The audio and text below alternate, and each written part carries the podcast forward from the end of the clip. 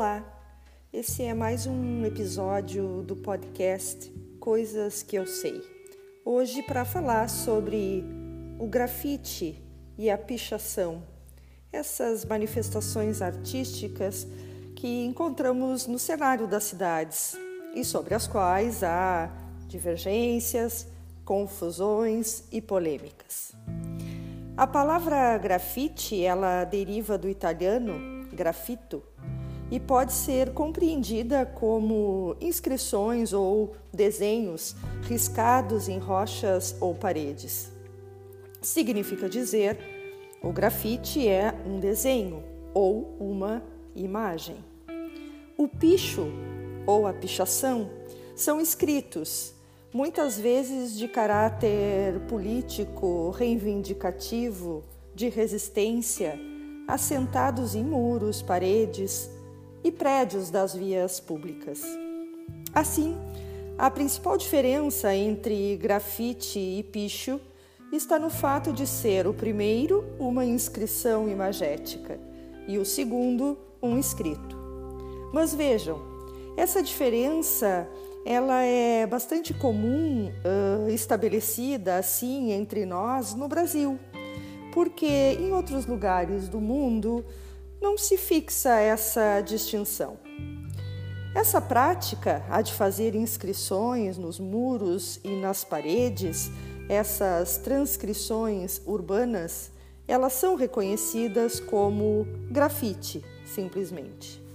Pois bem, o que nos interessa dizer é que essas manifestações sempre provocaram divergências, discussões sobre se grafite e pichação podem ser consideradas manifestações artísticas ou espaço para falar e ser ouvido, para ser visto, ser escutado, ou não são nada disso e apenas conspurcam e uh, sujam as cidades, se constituindo simplesmente em atos de vandalismo ou de delinquência já que podem inclusive se constituir como crime. No Brasil, em qualquer rua das suas cidades e mesmo no mundo, o grafite é uma marca registrada. São desenhos, rabiscos, letras, ícones, logotipos, símbolos, escritos, enfim, que, isolados ou agrupados, formam verdadeiros painéis, dando espaço, voz, há muitos segmentos sociais que talvez de outro modo não consigam se comunicar. É, portanto, a pichação um espaço de diálogo, sim, de diálogo com a cidade, com os seus moradores, se configurando, para além de arte, também um importante canal de comunicação. Uma anotação é, importante é que as mulheres passam a ocupar esse espaço também. Já há a presença de mulheres no traçado dos pichos e dos grafites nas cidades brasileiras. E mesmo que ainda não na mesma proporção do que os homens, a mulher está presente. Marca a sua presença, colocando a sua representatividade e expressando até mesmo a sua resistência aos machismos nossos de cada dia. Para quem se interessa pelo tema do grafite ou da pichação, sugiro inclusive alguns documentários que estão disponíveis na web e que versam sobre a temática. Eles uh, se constituem em importantes elementos uh, sobre a história da pichação no Brasil e no mundo. Um deles, o documentário Picho, de 2009, retrata essa prática na cidade de São Paulo. Há outro, intitulado A Cidade Cinza, de 2013. E também uma terceira sugestão, o documentário de Bansky, intitulado Exit Through the Gift Shop, numa tradução Saia pela Loja de Presentes, que relata a história de um artista na sua aventura no mundo do grafite arte. Parece, portanto, que não há espaço para dúvida quanto ao fato de ser o grafite ou a pichação uma modalidade de arte, fundamentalmente de arte de rua. Embora também aqui haja aqueles que uh, produzem e expõem em galerias de arte a sua obra e que também são alvo de críticas por outros porque acreditam que o grafite seja exclusivamente uma arte de rua. Mas como a arte do grafite está envolta em divergências, quando colocada ao lado da lei, novamente surgem polêmicas. Não obstante a Constituição Federal ampare o processo de criação artística, compreendendo que a arte constitui patrimônio cultural, a lei brasileira proíbe o comportamento que seja nocivo ao ambiente ou que produza dano ao espaço urbano. Daí que o grafite ou a pichação uh, podem se constituir comportamento criminoso a partir daquilo que está dito no artigo 65 da Lei 9605, que trata exatamente dos crimes ambientais. Lá no artigo 65 está dito que pichar ou por outro meio conspurcar edificação ou monumento urbano implica numa pena de detenção de três meses a um ano e multa. Diz ainda que, se o ato for realizado em monumento ou coisa tombada em virtude do seu valor artístico, arqueológico ou histórico, a pena passa a ser de seis meses a um ano de detenção e multa.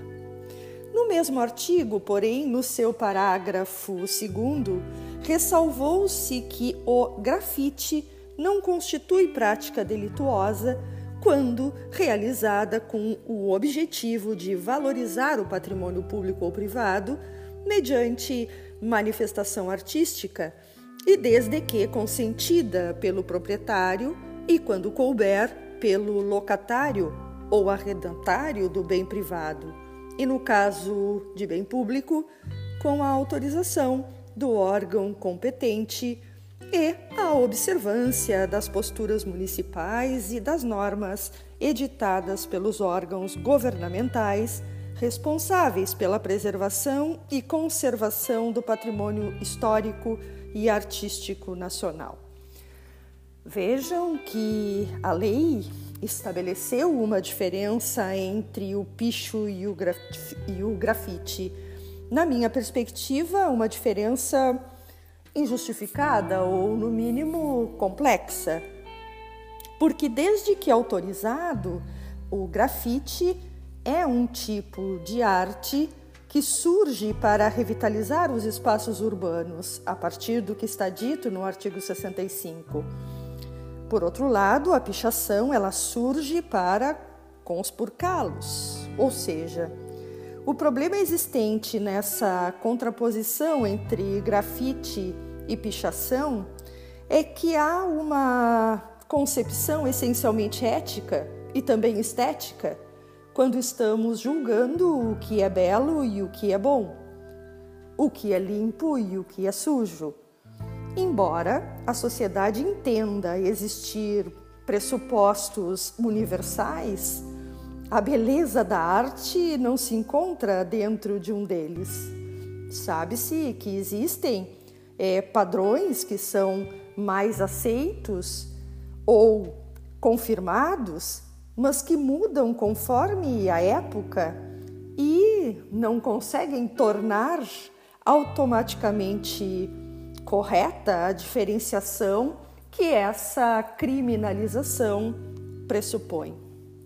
É preciso, portanto, ter cuidado com a aplicação da norma incriminadora do artigo 65 para que, ao fazê-lo, não estejamos confirmando uma seletividade que tem sido muito perniciosa ao direito penal, escolhendo entre grafiteiros e pichadores a partir do lugar da arte, da sua condição artística, marginalizando alguns e enobrecendo outros por critérios, digamos, discutíveis do ponto de vista ético. Assim, o artigo 65 da Lei 9605 de 1998, na sua letra fria, parece indicar que o picho é um comportamento criminoso, porque suja, conspurca edificações ou monumentos urbanos. E o grafite, por ser arte, não se constitui em comportamento criminoso, desde que ele tenha o objetivo de valorizar o patrimônio público ou privado. Percebem como é difícil? Se não há diferença entre picho e grafite, porque essa diferença está apenas na forma de manifestação, como dizíamos ao início, o grafite mais uh, ligado a uma inscrição imagética e o picho mais relacionado às palavras, aos escritos assentados nos mesmos espaços, parece poder existir aí um processo de diferenciação bastante ambíguo que torna sim muito difícil é a aplicação da norma incriminadora do artigo 65, no sentido de que ela não pode servir para esse processo que referi de escolha sobre quem são então os grafiteiros ou pichadores merecedores da intervenção do direito penal e quais são então os artistas grafiteiros que não merecem esta mesma implicação. Por hoje é isso, até mais.